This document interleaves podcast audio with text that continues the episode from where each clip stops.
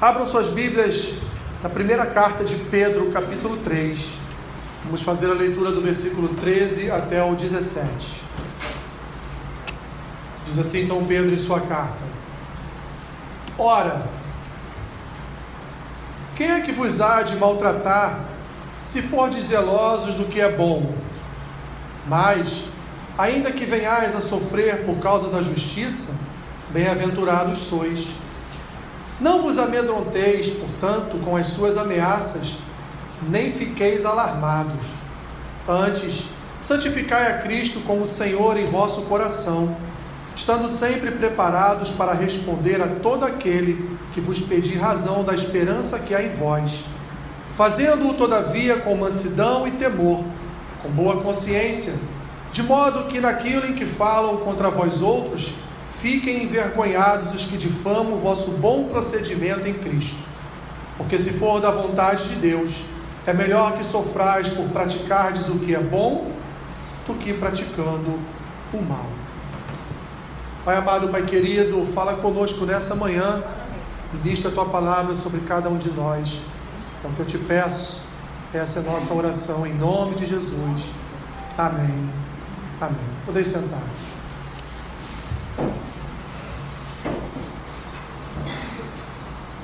Já viram algum filme em que, certamente já viram, né? Em que uma pessoa que é chamada de testemunha, peça-chave para resolver um crime, ela é, ela é fundamental para que aquele processo continue o trâmite dele e, e a pessoa então que praticou o mal venha a ser venha a ser condenada, venha a ser então ali julgada pelo, pelo júri ou pelo, ou pelo juiz. Mas o que é?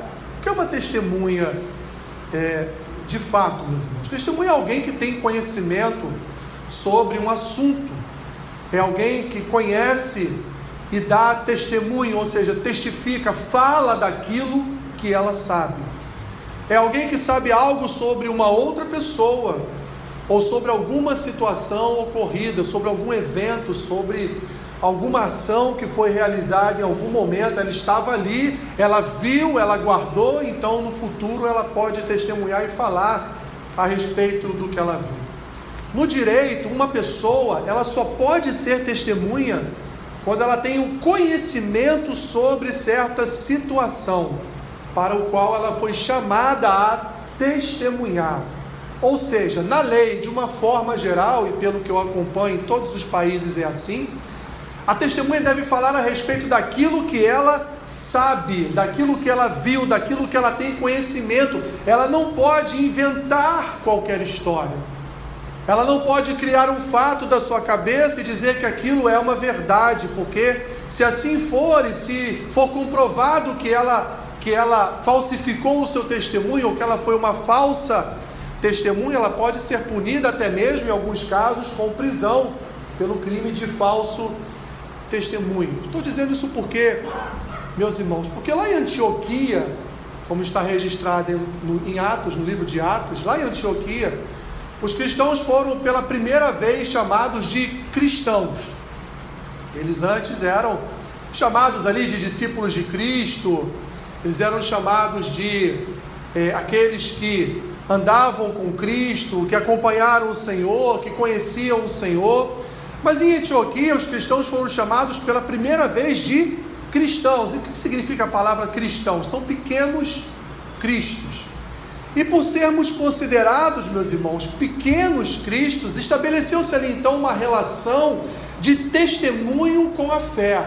Ou seja, é, foi-se criada uma, uma certa tensão sobre as nossas vidas, na verdade, é, é uma tensão porque porque nós devemos tomar cuidado com o que falamos, com o que fazemos, né? onde colocamos os nossos pés, com os nossos olhares, enfim, com os nossos gestos, porque afinal de contas nós não estamos só testemunhando de, testemunhando de nós mesmos, mas nós, como cristãos, pequenos cristos, nós somos testemunhas da fé que nós carregamos em nossas vidas. Nós somos testemunhas do nosso Senhor e Salvador Jesus Cristo. É uma missão, meus irmãos, E precisamos entender que testemunhar a nossa fé em Cristo é uma missão diária que nós temos, não só diante do Senhor, que foi quem estabeleceu sobre nós o testemunho da sua, do seu caráter, da sua personalidade, da sua graça, mas também, meus irmãos, o testemunho para todos aqueles que, conforme Pedro disse aqui, pedem razão da nossa fé. Provavelmente você já deve ter passado por isso alguma vez na sua vida, quando a pessoa começou a estabelecer com você ali uma conversa, uma certa relação em qualquer lugar onde você esteja, e em determinado momento ela perguntou: Você é crente? Né? Você é cristão? E por que, que ela te fez essa pergunta? Talvez pelo seu falar, pelo seu tipo de conversa, por sua postura, ou seja, pela sua forma de testemunhar a sua fé, sem falar de Jesus, sem pregar o Evangelho, sem falar do Espírito Santo, só numa conversa de 5, 10, 15 minutos, a pessoa já conseguiu identificar que você é um pequeno Cristo, que você é um cristão, que você de fato é uma testemunha, uma testemunha de Jesus.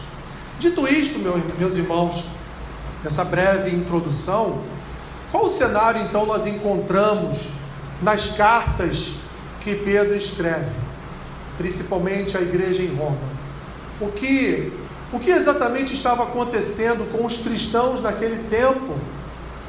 O que eles precisavam, meus irmãos, para continuarem a seguir na fé, na esperança e no amor. O apóstolo Pedro, ele é conhecido não por sua vida com Cristo, não por sua por suas atitudes no livro de Atos, mas o apóstolo Pedro é conhecido por suas duas cartas como apóstolo da esperança.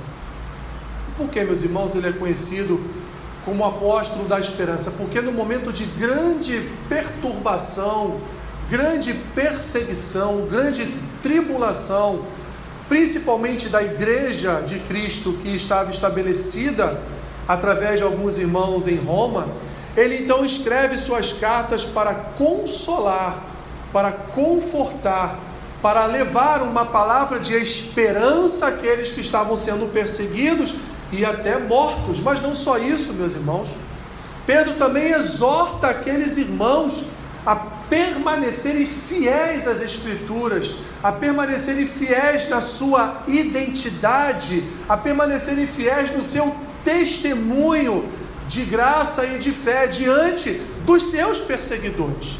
Pedro convida aqueles irmãos, numa forma de exortação, a permanecerem fiéis ao chamado, ao chamado dado à igreja, aguardando, meus irmãos, não uma vida boa nesta terra, mas sim se alimentando diariamente da esperança da vida eterna com Deus, independente do que eles estavam atravessando, independente do momento atribulado pelo qual eles estavam passando, independente das, das tribulações e das perseguições. Pedro, então, nessas duas cartas, ele convoca, ele nem convida, ele convoca, meus irmãos, convoca a igreja a uma vida piedosa, mesmo em meio ao sofrimento, suportando as dificuldades e sabendo, meus irmãos, que se eles perseverarem até o fim, se eles suportarem as dificuldades até o fim, se eles suportarem as perseguições até o fim, se eles até o fim forem fiéis ao Senhor Jesus, forem fiéis ao chamado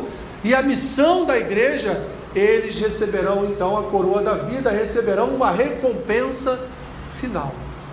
É isso que Pedro, meus irmãos, resumidamente,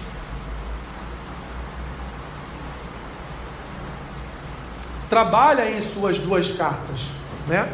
Como suportar as dificuldades, como enfrentar desafios quando nós estamos sendo injustiçados, como enfrentar uma injustiça respondendo com uma outra injustiça, como enfrentar uma perseguição confrontando violentamente o perseguidor, o que fazemos quando estamos num processo de cancelamento em nossas vidas, gritamos, esperneamos, procuramos a justiça para ir contra aqueles que estão difamando, caluniando as nossas vidas. O que fazemos, meus irmãos? O que fazer diante de desafios que podem até mesmo atingir as nossas vidas? O que fazer? Nós não, não estamos, evidentemente, dentro do mesmo processo que a igreja em Roma enfrentava. Não estamos sendo queimados né, em praças públicas, não estamos sendo já no período de Diocleciano, não estamos sendo lançados aos leões no Coliseu Romano, não estamos tendo que lutar com gladiadores ali, sem saber pegar numa espada. Nós não estamos passando por esse processo hoje, meus irmãos, embora isso ainda aconteça em muitas partes do mundo, cristãos são perseguidos e violentamente mortos por causa da sua fé, mas o tipo de perseguição que sofremos hoje é uma perseguição mais de conteúdo moral, ético, cultural, muito mais aqui no Ocidente por enquanto, muito mais do que uma perseguição dita violenta que vem afetar a nossa vida, que vem ceifar as nossas vidas. O que Pedro, então, meus irmãos, nesse pequeno trecho, essa pequena perícope aqui separada na sua carta, o que ele então diz para a igreja, o que ele então é, explora do seu conhecimento é, da pessoa de Jesus pessoalmente e do seu conhecimento das Escrituras, o que Pedro, que Pedro extrai disso e passa e transmite àquela igreja para que eles permaneçam fiéis ao Senhor.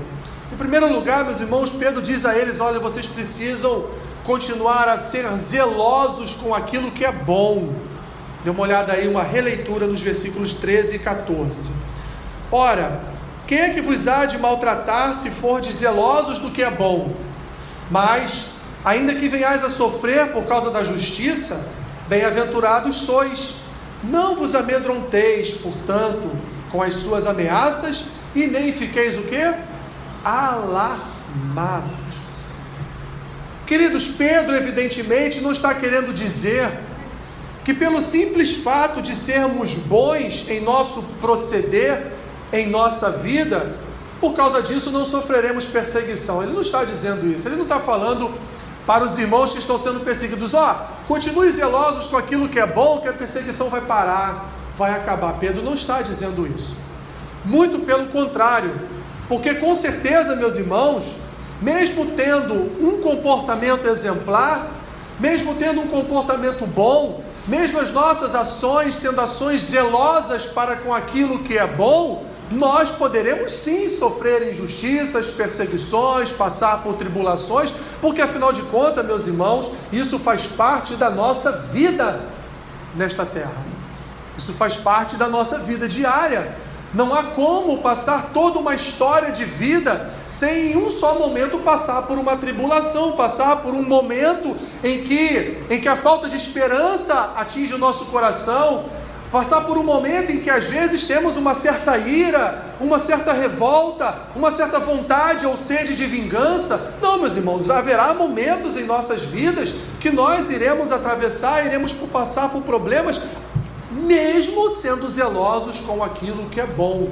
Mas Pedro não está falando isso. Pedro está dizendo: olha, continuem, mesmo sendo perseguidos, continuem zelosos com aquilo que é bom não mudem o caráter de vocês, não moldem a personalidade de vocês naquilo que é a personalidade do perseguidor, naquilo que o mundo está fazendo com vocês.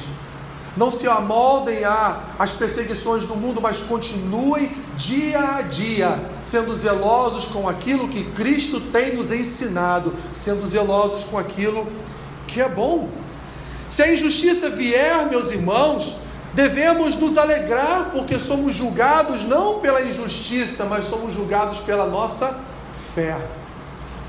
Somos julgados pela esperança que há no nosso coração. Somos julgados pelo Espírito que habita em nossas vidas, meus irmãos. Ainda que a injustiça chegue até nós, muito mais serão aqueles que se levantarão e dirão: Esta mulher, este homem é um homem, uma mulher de Deus. Esta mulher, este homem são zelosos para aquilo que é bom, tem um bom procedimento. Muito mais se levantarão alguns, muito mais se levantarão alguns para falar aquilo que é bom a teu respeito do que aquilo, do que aqueles para falar o que é mal. Olha o que Jesus diz, meus irmãos, em Mateus 5,10: Bem-aventurados os perseguidos por causa da justiça, porque deles é o reino dos céus. Ele vai dizer depois: Bem-aventurados os perseguidos por causa do meu nome. Então o próprio Senhor Jesus já havia deixado claro que ao segui-lo, nós correríamos o grande risco de sermos perseguidos por causa da nossa fé, por causa da nossa piedade, por causa da nossa misericórdia, por causa do caráter de Cristo que vive em nós. Ninguém, meus irmãos, gosta de ser perseguido, né? É uma palavra até difícil de Pedro. Olha, mesmo vocês sofrendo o que vocês estão sofrendo, continuem zelosos naquilo que é bom. Ninguém gosta de ser perseguido, meus irmãos. Ninguém gosta de ser injustiçado. Ninguém gosta de ser caluniado. Ninguém gosta nos dias de hoje, né, de ser cancelado. E é exatamente isso que Pedro confronta esse sentimento de, de tristeza e desespero que muitas vezes toma conta do nosso coração quando nós estamos sendo perseguidos, ou quando estamos sendo injustiçados, ou quando estamos sendo caluniados por alguém, quando estamos sendo incompreendidos por aqueles que são próximos a nós, quando estamos diante, meus irmãos, de uma batalha ali sendo afrontados dentro da nossa casa, sendo afrontados no nosso trabalho, e não só pelo nosso bom procedimento em casa ou com o nosso trabalho, mas principalmente, meus irmãos, pela nossa fé. Pedro entende, Pedro entende, meus irmãos, a perseguição contra o povo. Ele sabe como é difícil lidar com isso, mas ele convida, ele convoca os cristãos à felicidade de servir a Cristo, mesmo em agonias, porque é muito melhor, meus irmãos, muito melhor, muito melhor olhar para Cristo no momento das tribulações do que nós vivemos as circunstâncias pelas quais nós estamos atravessando. Sabe por quê? Porque no final de tudo, meus irmãos, o povo de Deus será recompensado por sua fidelidade. No final de tudo, meus irmãos, de tudo, nós seremos recompensados por nossa fidelidade. No mesmo texto aqui, versículo 14, Pedro vai exortar o povo a ter coragem, a ter intrepidez, para não envenenar o seu coração com as perseguições, para que nenhuma notícia, nenhuma afronta venha, meus irmãos, tomar o coração do crente de tal forma que tire a sua paz, que tire a sua dependência do Senhor. Não vos amedronteis, portanto, com as suas ameaças, nem fiqueis alarmados é o que Pedro diz àquele povo. Paulo, em Romanos capítulo 8, versículo 31, ele diz assim: Que diremos, pois, à vista destas coisas? Se Deus é por nós, quem será contra nós? Pedro, portanto, inicia essa parte da sua carta dizendo para os irmãos: sede zelosos e não vos zelosos para o que é bom, e não vos amedronteis com as notícias, não vos amedronteis com a malignidade do mundo, não, não vos alarmais com aquilo que vocês estão ouvindo, mas creia que o Senhor é fiel, que o Senhor, Ele toma conta de tudo e de todos, o Senhor é soberano, Ele tem controle absoluto sobre todas as coisas.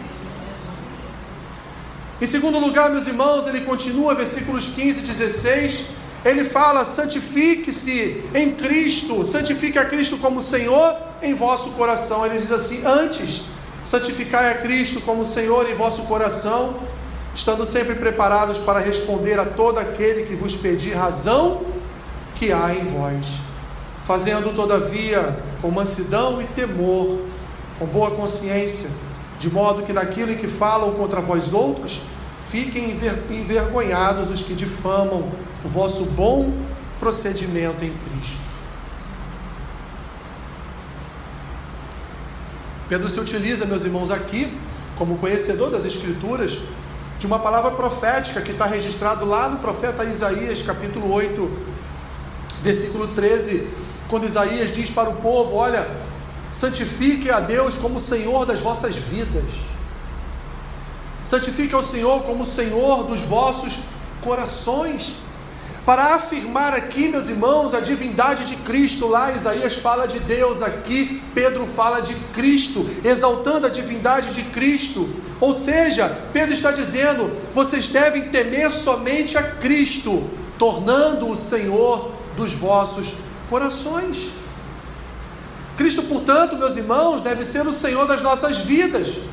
Ele deve ocupar o primeiro lugar no nosso coração, com temor e tremor. Porque se assim não for, nós não conseguiremos permanecer fiéis a Ele. Porque se assim não for, meus irmãos, nós não conseguiremos permanecer fiéis à Sua obra. Permanecer fiéis, meus irmãos, aquilo que Ele fez por cada um de nós, nos trouxe liberdade para proclamar a Sua palavra, mesmo em tempos de tribulação, mesmo em tempos de perseguição. Muitos foram os cristãos, meus irmãos, que morreram em Roma, mas não voltaram atrás na palavra, permaneceram fiéis, pregando as Escrituras, pregando Cristo vivo, pregando salvação através da obra de vida, morte e ressurreição de Cristo, independente daquilo que viria a acontecer às suas vidas, eles continuaram pregando as Escrituras, porque eles ouviram a voz de Pedro, leram a carta de Pedro e receberam em seu coração, santificaram em seus corações a Cristo como Senhor das suas vidas. Não se alarmaram, não tiveram preocupações com as notícias, mas eles continuaram, meus irmãos, olhando para o alvo, olhando para o prêmio, olhando para a consumação de todas as coisas. Eles continuaram pregando Cristo como seu Senhor e Rei, como seu Senhor e Salvador. Permaneceram fiéis, não voltaram atrás. Você pegar alguns filmes de alguns filmes assim de história medievais, né, nós vamos ver que os guerreiros sempre defenderam o seu rei. O exército sempre defendeu o seu rei. O rei sempre ia na frente do exército para, para dar aos seus homens coragem para eles lutarem. Né? Ali, poxa, se o rei está indo na frente, eu então tenho que ir. E sempre protegeram o rei, porque quando o rei caía, todo o exército depois então caía junto. Quando o líder cai, todo o exército então cai junto com a liderança e protegiam o rei. Por quê, meus irmãos? Porque eles sabiam que o bem-estar do rei era o seu próprio bem-estar. Eles sabiam, meus irmãos, que as suas vidas dependiam da vida do rei. Eles sabiam, meus irmãos, que se o rei sobrevivesse, o reinado permaneceria de pé. Por isso que seus corações amavam o seu rei e dedicavam toda a sua vida ao seu rei, ainda que eles viessem a perder as suas vidas protegendo a vida do rei. Assim eles fariam. Nós, meus irmãos, como cristãos, pequenos cristos, testemunhas do Senhor, somos como estes guerreiros, meus irmãos, não que Cristo precise da nossa defesa, não que Cristo precise é, da nossa da nossa proteção, meus irmãos, mas nós, como fiéis a este rei, nós, como povo deste rei, nós, meus irmãos, somos peças que sustentam também este reinado, que sustentam também este reino, meus irmãos, que propagam esse reinado de bênçãos, esse reinado de graça, esse reinado de misericórdia, esse reinado de amor e esse reinado de salvação para todo o mundo. Os cristãos vivem da mesma forma para o seu rei, porque nós, meus irmãos, dependemos do rei. Nós só sobrevivemos porque o rei vive nós só, só estamos de pé porque o Rei permaneceu de pé em Sua ressurreição. Nós só somos um povo reunido porque estamos debaixo de um reinado. Nós só fazemos parte deste reinado porque o Rei nos acolheu e nos salvou, meus irmãos. Conhecemos o Rei e é por isso, meus irmãos, por isso que fazemos defesa em nome do Rei defendemos a palavra do Rei, defendemos a nossa identidade no Rei, confessamos que dependemos do Rei e que a vontade do Rei é sempre o melhor para cada um de nós. Pedro, meus irmãos, ele nos convida então, olha, coloque Cristo no trono do seu coração, coloque o Senhor como Senhor da sua vida. Porque, meus irmãos, quando nós quando nós submetemos a Cristo, quando nós nos submetemos a Cristo, nos preparamos para responder às questões da fé, da esperança e do amor. Quando nós estamos em Cristo, quando Cristo habita ricamente em nosso coração, quando nós conhecemos o nosso Rei, meus irmãos, a nossa resposta ela é cercada de caráter zeloso com aquilo que é bom a nossa resposta é agradável, a nossa resposta é de boa fama, a nossa resposta reflete a personalidade do nosso Senhor, a personalidade e a vida do nosso Rei. E o que acontece então? Os perseguidores são envergonhados e toda afronta cai por terra. É o que Pedro diz aqui. meus irmãos. Naquilo que falam contra vós outros, fiquem envergonhados os que difamam o vosso bom procedimento em Cristo. Mas serão envergonhados por quê? Porque a nossa resposta é mansa e temos em nós o temor e a boa consciência em Cristo. Mansidão, meus irmãos, e temor são armas letais contra toda, contra toda forma de violência. Por mais difícil que seja manter-se calmo em certas situações, e eu sei bem como é, né? Há situações que a gente quer, a gente quer, né? Esganar o irmão, né? Esganar santamente, né? O irmão, né? De forma santa, né? Mas há situações em que a nossa paciência é é como um copo de água a ser derramado, transbordando. Mas a mansidão, meus irmãos, e o temor a Deus são armas letais contra toda forma de violência. Por mais difícil que seja manter-se calmo, manso e longânimo quando estamos sofrendo afrontas, não há melhor saída do que aguardar no Senhor e refletir no seu caráter santo. Não há melhor saída à afronta do que o silêncio. Não há melhor saída, não há melhor resposta, meus irmãos, à perseguição do que o silêncio. Nós, a exemplo de Cristo, podemos sim, meus irmãos, ser como ovelha indo ao matadouro em silêncio, aguardando e esperando que o nosso Senhor tome partido por nós.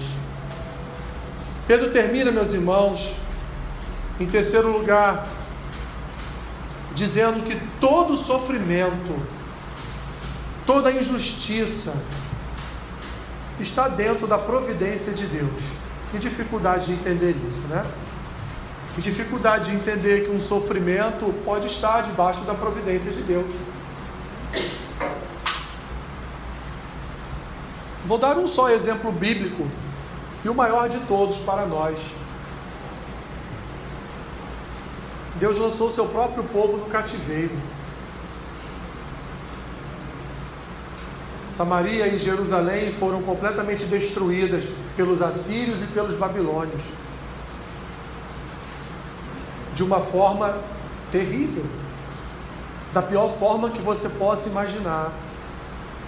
Mulheres grávidas sendo mortas, pessoas tendo suas cabeças ali sendo degoladas, outros sendo transportados para a Babilônia porque faziam parte de uma de uma elite em Jerusalém, reis tendo seus olhos arrancados, tendo a última visão das suas famílias sendo mortas diante dos seus olhos, depois seus olhos foram arrancados. E vários outros, vários outros tipos, meus irmãos, de, de violência. E tudo debaixo da providência de Deus, porque o povo idolatrou, o povo pecou, o povo negou a glória de Deus. E portanto Deus os disciplinou. E levantou quem para os disciplinar? Seus inimigos, seus adversários. Os profetas vão dizer que Deus suscitou inimigos para Israel, para disciplinar o seu próprio povo. Esse é um exemplo de sofrimento para o povo de Deus, dentro da providência de Deus, dentro da soberania de Deus, dentro da ação de Deus para disciplinar o seu povo. Por mais, meus irmãos, que seja antagônico, o sofrimento é para o bem dos filhos de Deus e também para a sua glória. Aqui, meus irmãos, não tem como você proteger o seu filho o tempo todo de sofrimento. Não tem como. Em algum momento na história do teu filho da tua filha, ele vai sofrer e vai passar por tribulação. E por mais que você, como uma boa mãe ou como um bom pai, tente de todas as formas, né, cercar, botar dentro de uma redoma de vidro, para que ele não venha sofrer, para que ele não venha sofrer lá com o primeiro amor de uma namoradinha ou de um namoradinho, né? Sofrer com uma perseguição na escola ou sofrer no futuro com um desemprego, por mais que você tente blindar o seu filho, a sua filha do mal deste mundo, em algum momento você não vai conseguir. Assim vivemos nós, meus irmãos. Deus, Ele nos blinda, Deus nos livra, Deus nos dá livramento. Deus, meus irmãos, já certamente nos socorreu de muitas coisas. Mas de outras coisas não, para que nós viéssemos a aprender, porque no sofrimento somos disciplinados, na tribulação somos educados na palavra. É assim que funciona, meus irmãos. É o vaso na mão do oleiro. Quando o vaso dá uma entortada, ele desfaz todo o vaso e faz de novo. O ouro, para chegar no estágio de depurado, de puro, ele precisa passar por quê? Pelo fogo. O sofrimento do povo em Roma, por exemplo, meus irmãos, é para nós um exemplo. Um exemplo de fé e perseverança. A igreja perseguida em toda a história da humanidade nos ensina a glorificar a Deus e testemunhar nossa fé em Cristo, independente do momento histórico que estamos atravessando. Meus irmãos, Deus não trabalha só com bem-estar, mas Deus também trabalha com tribulação. Deus não trabalha só com conforto, Deus não trabalha só com chuva de bênçãos, mas Deus trabalha também de vez em quando com apertos, com disciplina, com sofrimento, com dor. Pois é na tribulação que os verdadeiros cristãos se revelam. É na tribulação que os verdadeiros cristãos, meus irmãos, se apresentam. Não somos participantes, meus irmãos, só da glória de Cristo, mas somos participantes também do seu sofrimento, como diz Paulo em Romanos capítulo 8, e como Pedro justifica aqui, finalizando no versículo que nós não fizemos a leitura, que é o versículo 18. Dê uma olhada aí. Pois também Cristo morreu uma vez, uma única vez, pelos pecados, os justos pelos injustos, para conduzir-vos a Deus, morto sim na carne, mas vivificado no Espírito. O que Paulo diz em Romanos 8? Que nós participamos da glória de Cristo, mas também participamos, meus irmãos, do seu sofrimento. Que Pedro tem, meus irmãos, a nos ensinar como igreja que Pedro tem a nos ensinar como povo de Deus, como cristãos, como testemunhas, como pequenos cristos nessa sociedade tão má. Em primeiro lugar, Pedro nos ensina a desenvolver um caráter cristão. De que forma? Sendo zelosos com aquilo que é bom. Olhando para o autor e consumador da nossa fé e não para as circunstâncias que nós estamos vivendo. Ele nos ensina a reconhecer Cristo, meus irmãos, como Senhor em nossos corações quando nós temos o Senhor em nossos corações, é mais fácil perseverar, meus irmãos. É mais fácil enfrentar os desafios. É mais fácil. Nós vamos chorar, nós vamos temer, nós vamos buscar soluções e saídas para, para a tribulação. Mas com Cristo no coração, meus irmãos, nós podemos estar dentro de qualquer barco, porque uma certeza nós temos: Ele irá nos salvar. Ele é Senhor. Ele tem um controle sobre todas as coisas. Pedro nos ensina, meus irmãos, que precisamos entender o sofrimento como algo que faz parte da vida. Faz parte da vida.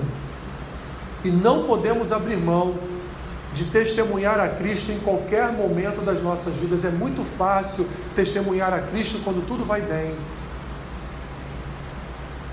Quando tudo vai bem, né? Aqui imitando um pouco o bispo, quando tudo vai bem, né? É soquinho para o ar, é sorriso para tudo quanto é lugar. E quando tudo vai mal? Acabou o soquinho, acabou o sorriso, acabou a alegria. Quem carrega, meus irmãos, quem santifica a Jesus Cristo em seu coração, não tem medo de mais notícias não lança o seu coração em certezas, porque nós somos o povo da certeza, a certeza de que um dia estaremos em paz perfeita com nosso Senhor e Salvador. Certeza de que um dia estaremos com Ele na glória. Certeza de que um dia a dor, o sofrimento, a perseguição, tudo isso vai acabar.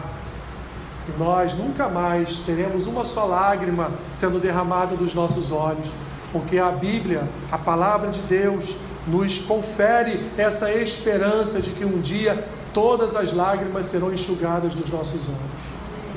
E é nessa esperança que nós devemos viver, meus irmãos. É essa fé que nós devemos transmitir. É essa graça que deve, deve exalar de nós. O bom perfume do Evangelho deve estar presente sobre as nossas vidas, independente do momento histórico que nós estamos atravessando em nossas vidas. Seja na dor, seja na alegria, a nossa posição, meus irmãos, é a mesma: confiantes em Cristo, confiantes no Senhor, tendo a certeza de que Ele é bom e de que a Sua misericórdia dura para sempre. É a mensagem de Pedro para aquele povo sofredor. Em resumo, sejam testemunhas de Cristo, sejam testemunhas fiéis do Senhor, sejam zelosos daquilo que é bom, conheçam a Cristo para darem razão da esperança que há em vós e da fé que há em vós, respondam às afrontas com mansidão e temor, encham os seus corações, santifiquem a Cristo em seus corações para que nos momentos de mais notícias os seus corações não se deixem abalar abalar por afrontas, por tribulações e por mais notícias. Senhor, nos ajude, porque muitas vezes não entendemos a Sua mensagem, muitas vezes queremos só bem-estar, conforto, vida de bênçãos, Senhor, mas esse mundo ele nos proporciona também momentos de dor, sofrimento, tribulações. E nesse momento, Senhor, mais do que nunca, é que precisamos de Ti, é que precisamos do Teu agir em nossos corações, é que precisamos do Teu Espírito trabalhando em nós, é que precisamos, Senhor, desse caráter, desse caráter que só Cristo tem. E são nesses momentos, Senhor, que o nosso caráter é forjado que o nosso caráter é formado e fortalecido por tua graça. Abençoe a tua igreja, Senhor. Abençoe o teu povo, abençoe a tua igreja, abençoe o teu povo, em nome de Jesus. Que essa não seja só uma semente a ficar em nosso coração, mas seja uma semente que venha gerar frutos, que venha crescer, Senhor, criar raízes em nosso coração, para que não venhamos mais, ó Deus, a sofrer a sofrer com tudo aquilo que é consequência do mundo onde nós vivemos. Ajuda-nos, ó Deus, a perseverar na tua presença. Em nome de Jesus. Amém.